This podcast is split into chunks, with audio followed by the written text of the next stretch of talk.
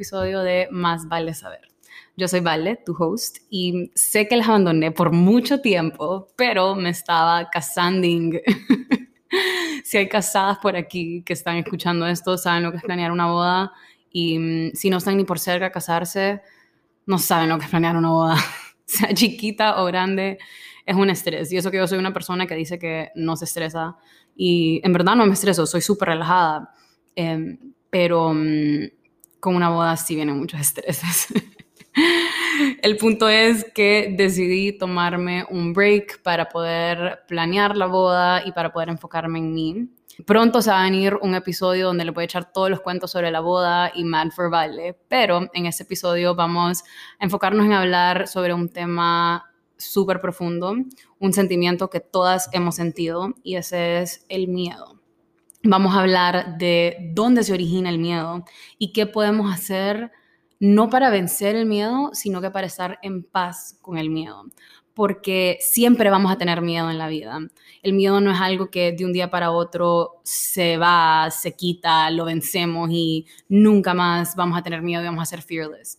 No, el miedo es algo con lo que tenemos que aprender a vivir en paz. Es algo que tenemos que abrazar y algo que tenemos que aprender a amar. También vamos a hablar de la relación del miedo con la valentía, que muchas personas piensan que esas están en lados opuestos del espectro, cuando en realidad el miedo y la valentía van mano a mano. Vamos a hablar de esto en más profundidad más adelante, pero básicamente en este episodio quiero hablarles de cómo tratar el miedo para lograr nuestras metas. Yo en lo personal he sido una persona súper miedosa siempre quedándome en mi zona de confort, donde me siento segura, donde sé que estoy a salvo, porque no estoy tomando ningún tipo de riesgo, no estoy desobedeciendo, solo estoy tratando de hacer las cosas que se supone que tengo que estar haciendo. Y con el tiempo me he dado cuenta que las cosas más increíbles que me han pasado en mi vida entera han estado siempre al otro lado del miedo. El miedo ha sido como una cerca que tengo que saltar o a veces una montaña que tengo que hike para poder llegar al otro lado, a esas cosas increíbles, a mis logros, a mis metas, a mis sueños. Y si estás escuchando este podcast, probablemente sos una persona igual de soñadora que yo y quieres cumplir cosas gigantes. Tan gigantes que muchas veces nos las quedamos guardadas por miedo a sonar como una niñita ilusa. Aquí estoy hablando de experiencia. Em, o que te digan, ay, mija, es que así no es la vida, o no sabes lo que estás diciendo, o estás soñando con pajaritos. O incluso que te hagan una cara, una mirada que desanima tus ideas y que te desarma completamente. Y hasta cierto punto yo creo que nos cuesta aceptar que mm, ese comentario o esa mirada o ese, esa acción que te desanimó te ha desarmado porque mm, no quieres ser débil o quieres hacerte la que te vale, como que, ajá, sí, la verdad es una pésima idea. Y por esta razón quiero que te tomes un minuto ahorita para reconocer a esas personas o esos comentarios o esas miradas que alguna vez te han desanimado, que te han puesto en duda de vos misma, de tus decisiones, de tus ideas, de tus locuras, de tus sueños, que te hacen decirte sí, no, es que tiene razón, yo, yo estoy loca, o será que soy suficiente, o cuándo voy a ser suficiente, o no soy suficiente. Y ahora quiero darte una buena noticia.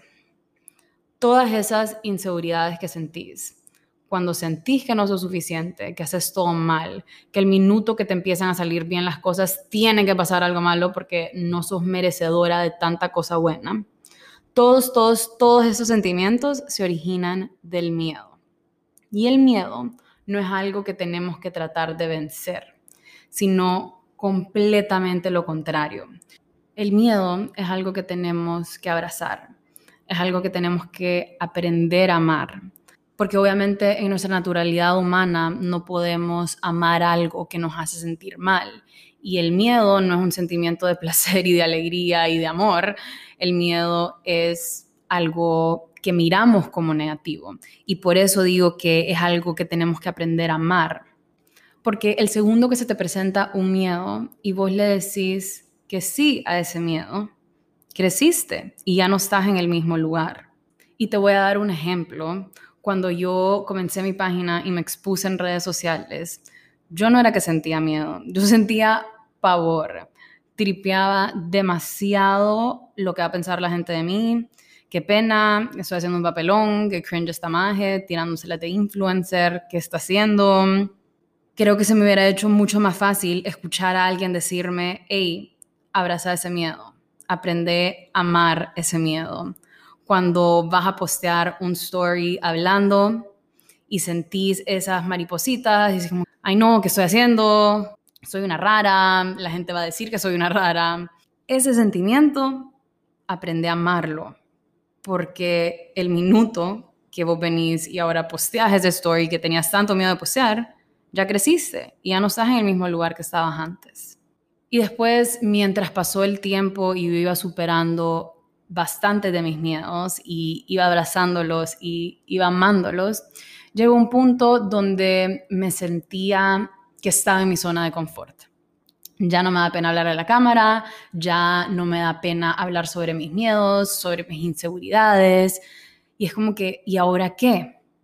Y decía yo, ¿será que ya llegué hasta acá o hay algo más o qué está pasando? Y en eso me invitaron a dar una charla en vivo y volví a sentir esas maripositas. Y dije, no me acuerdo la última vez que di una presentación en vivo. Yo no he sido muy buena en public speaking em, y las veces que puedo reconocer que he sido buena, he tenido que practicar como no tienen idea. Memorizarme, me acuerdo, o sea, desde chiquita como que estar practicando poesía con mi mamá o en la universidad practicar mi presentation mil millones de veces para poder darla en clase. Em, muchas veces me acuerdo de estar parada enfrente de una clase y literalmente mi mano me tiembla. O sea, el papel que tengo sostenido en la mano de mis notes, de mis bullet points, de lo que sea, mi mano me tiembla. Y cuando me invitaron a dar esa charla en vivo, me sentí estas maripositas otra vez y no las había sentido hace tanto tiempo. Y primero yo dije, no, no, o sea, no hay manera que voy a dar esa charla, o sea, no me gusta hablar en vivo, no es algo que disfruto. Y después me acordé que estoy sintiendo miedo y que tengo que abrazarlo y que tengo que decir que sí. Y el minuto que digo que sí, estoy creciendo. Tengo una experiencia de vida nueva. Y eso es algo que se puede aplicar en cualquier ámbito. Obviamente aquí les estoy hablando de redes sociales, pero eso aplica en tu vida social, en tu trabajo, con tu familia, en absolutamente todo. Sentir miedo está directamente correlacionado con lo mucho que nos importan las opiniones de los demás. Y aunque traté de decirme, no vale, yo tengo miedo de ciertas cosas y te juro que a mí me vale lo que diga y lo que piensa la gente de mí. Eso es mentira. El ser humano por naturaleza quiere conexión, quiere ser aceptado. Y cuando dejamos de hacer algo por miedo, significa que estás dejando de hacerlo porque te importa lo que va a pensar X persona de vos.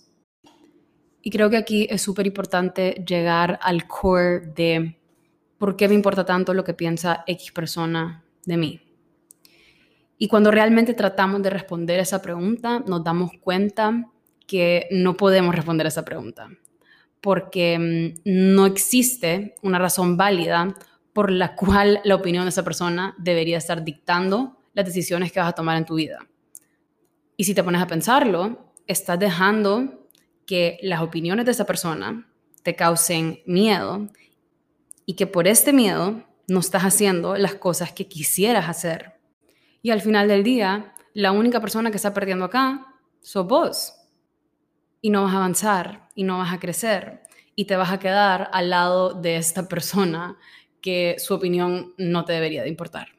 Algunas veces esto puede pasar con amigas, con profesores, con tíos, con familias, con abuelos, inclusive esto puede pasar con tus papás.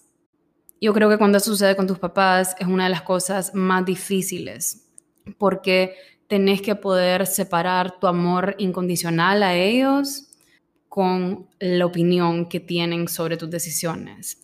Porque mm, si vos querés seguirte al sueño, seguirte al meta y a ellos no les parece, al final del día es tu vida y no tenés por qué vivir sus sueños o vivir la vida de la manera que ellos quieren que la vivas porque quieren que te quedes viviendo al lado de ellos por el resto de tu vida. Yo creo que lo que pasa acá es que hemos visto a nuestros papás, nos han guiado por toda la vida y les tenemos tanto respeto, les tenemos tanto amor que creemos que la manera que ellos dicen cómo son las cosas, así son las cosas. Y mi opinión o mi manera de ver las cosas no puede estar correcta porque ellos son mayores, porque ellos han vivido más, porque ellos saben más que yo, porque son más inteligentes que yo. Y aquí es donde tenés que abrazar tu miedo y confiar en vos misma y confiar en tus decisiones y tomar esa ruta que te da miedo tomar. Que si vas a fallar, claro que es posible que falles, pero si no tomas los riesgos, nunca vas a saber si son posibles. Ahora quiero compartirles uno de los takeaways más grandes que aprendí en la universidad, en mi carrera de entrepreneurship, donde nos enseñaron que un emprendedor no es aquella persona que toma riesgos y que toma riesgos locos. Un emprendedor es aquella persona que toma riesgos calculados no es inteligente tomar un riesgo gigantesco que te va a dejar en cero. Es inteligente tomar un riesgo calculado a través de pequeños pasos, porque si ese riesgo calculado no sale bien, regresas dos pasitos atrás y no estás en cero. Y puedes pivot y puedes cambiar tu dirección a otra idea que tengas o a otro método que quieres probar y no vas a quedar en cero. Y teniendo este conocimiento de cómo debemos manejarnos, si tenemos un emprendimiento, si sos un emprendedor, espero que se te haga más fácil esto de aprender a abrazar el miedo. Porque al momento que tu riesgo es calculado, tu miedo automáticamente se vuelve más pequeño. Y regresando al tema de tus papás y nuestra relación con nuestra figura materna y nuestra figura paterna, que no me acuerdo si ya mencioné esto antes, pero tu figura materna y tu figura paterna no necesariamente son tus papás, eh, pero todos siempre tenemos una figura materna y una figura paterna en nuestras vidas. Em, creo que aquí es súper importante la transparencia y esta es una de mis palabras favoritas y también una de las características de mí misma de la cual me siento súper orgullosa porque siempre he sido, pero en los últimos años he sido aún más transparente. Em, y creo que em, es una de las cualidades más bonitas que puede tener alguien. Porque para crear conexión necesitas ser transparente. Necesitas dejarte ver por quien realmente sos y no esconderte detrás de quién crees que debería ser.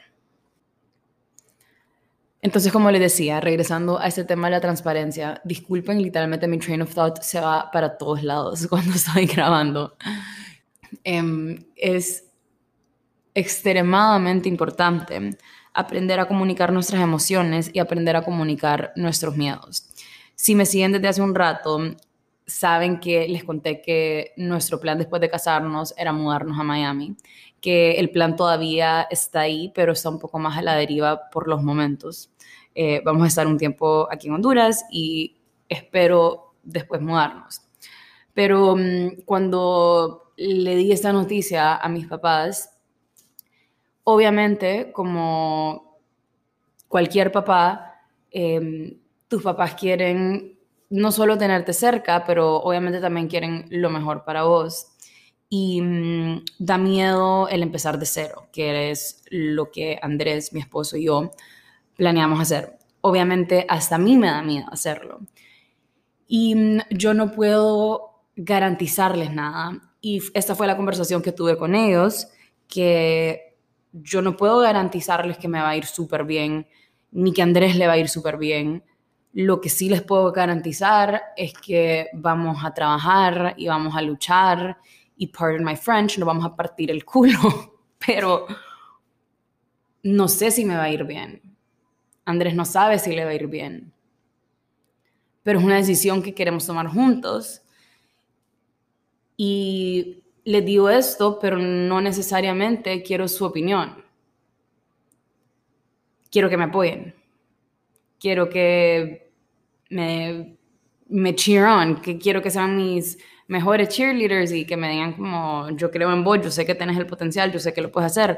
Y quiero que se fijen aquí como para poder enfrentar uno de mis miedos, que obviamente es el de decepcionar a mis papás, que creo que es un miedo que muchas compartimos. Este miedo viene de la incertidumbre de tomar malas decisiones, del no saber si esta decisión que estoy tomando me va a salir bien o me va a salir mal. Entonces, si la meta es abrazar este miedo que tengo de decepcionar a mis papás, ¿cómo puedo estar en paz con este miedo? Y esa es la pregunta que se tienen que hacer. Insert el miedo que tengan y pregúntense cómo puedo estar en paz con ese miedo. Y la respuesta más común que van a escuchar, y una respuesta que tal vez no quieren escuchar, es pues te toca, tenés que ser valiente. Pero ¿de dónde vas a sacar la valentía para abrazar este miedo? Si lo que tenés es miedo. Y aquí es donde me emociona este tema porque se vuelve súper interesante. Y es que la valentía no existe sin la vulnerabilidad. Lo cual significa que la clave para abrazar el miedo es ser vulnerable que fácilmente es un sinónimo de transparencia, mi palabra favorita. Y en la conversación que yo tuve con mis papás, donde les dije, hey, voy a tratar, pero no sé si me va a salir bien o me van a salir mal las cosas, no sé si voy a salir adelante o voy a terminar llorando, no sé qué va a pasar, tuve que ser vulnerable. Tuve que escarbar y llegar a lo más profundo de mi miedo y explicar mi miedo. Y yo no soy psicóloga, pero siempre me ha gustado la psicología y siempre que me parece algún artículo o algún libro, me encanta leérmelos. Y creo que el hablar de tu miedo, el describir tu miedo, te empieza a liberar de tu miedo. No digo te libera porque solo es estar liberada del miedo una vez, le decís que sí a ese miedo y mm, you take it on, pero algunas veces el simple hecho de hablarlo, de ponerlo sobre la mesa, empieza ese proceso de llegar a estar en paz con el miedo. Y ya que estoy aquí preaching sobre transparencia, sobre ser vulnerable y cómo es la clave para estar en paz con tu miedo, creo que tengo que poder abrirme con ustedes últimamente y también en este preciso momento he estado sintiendo mucho el famoso imposter syndrome. Y para los que no saben lo que es el imposter syndrome, es cuando no te sentís merecedora de todo el success que estás achieving en tu vida. Que ese success no ha sido por tus esfuerzos, por tu talento, por tu merit. No sé si ustedes pueden escuchar, pero hay un perro ladrando Literalmente no se caía. Creo que no, no se caía. Pero bueno, últimamente he estado sintiendo imposter syndrome.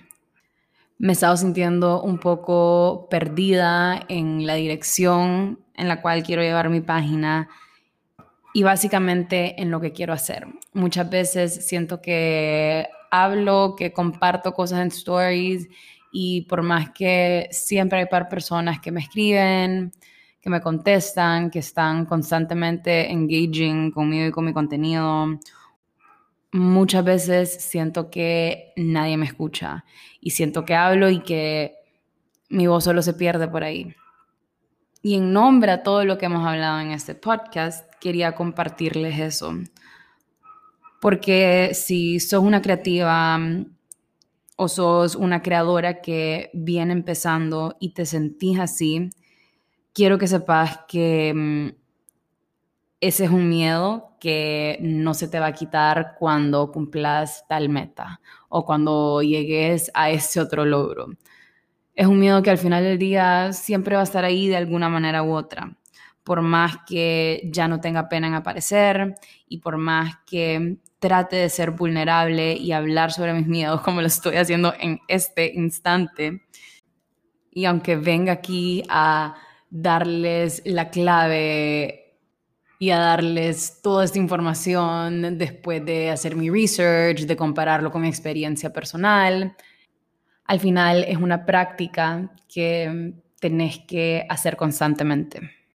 Y para tratar de describir este miedo y llegar a lo más profundo de él, como les dije que tienen que hacer, creo que este miedo de mi imposter syndrome que siento es mi perfeccionismo.